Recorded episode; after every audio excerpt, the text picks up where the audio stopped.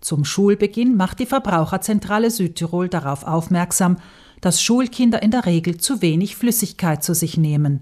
Andere trinken zu viele Säfte oder gezuckerte Getränke, die ihnen genauso wenig gut tun, weil sie dick machen und zu starken Schwankungen des Blutzuckerspiegels führen können. Die Gewöhnung an Süßes bringt es außerdem mit sich, dass die Kinder dann erst recht kein Wasser trinken mögen. Darüber hinaus gäbe es in manchen Schulen häufig wenig Gelegenheit zu trinken, bedauert Silke Raffiner von der Verbraucherzentrale. Die Kinder seien oftmals auch zu abgelenkt, als dass ihnen der Griff zur Wasserflasche in den Sinn kommt. Schlimm sei dies vor allem nach der Turnstunde, sagt Raffiner. Sie erklärt schließlich, warum Wassertrinken so wichtig sei.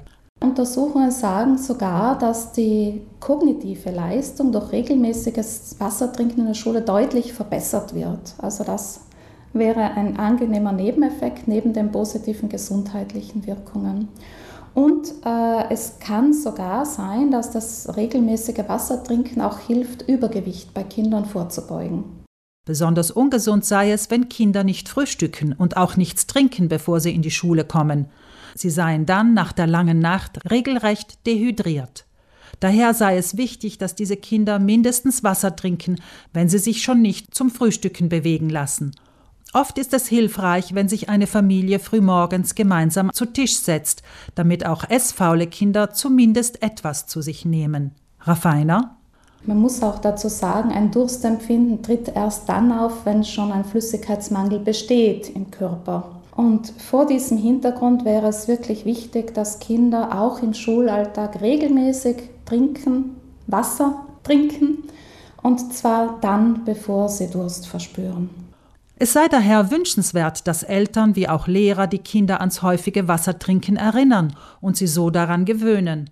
Es gäbe durchaus Schulen und Lehrer, die darauf achten, doch diesbezüglich gäbe es große Unterschiede, gibt Raffiner zu bedenken.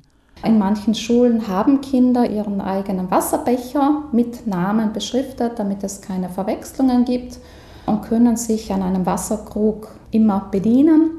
In anderen Schulen ist es vielleicht eher üblich, dass die Kinder ihre eigene Trinkflasche dabei haben. Ganz optimal wäre es, wenn in den Schulgebäuden Wasserspender installiert würden. Also das wäre wirklich sehr hilfreich. Es ist auch vom hygienischen Standpunkt her wäre das die allerbeste Lösung.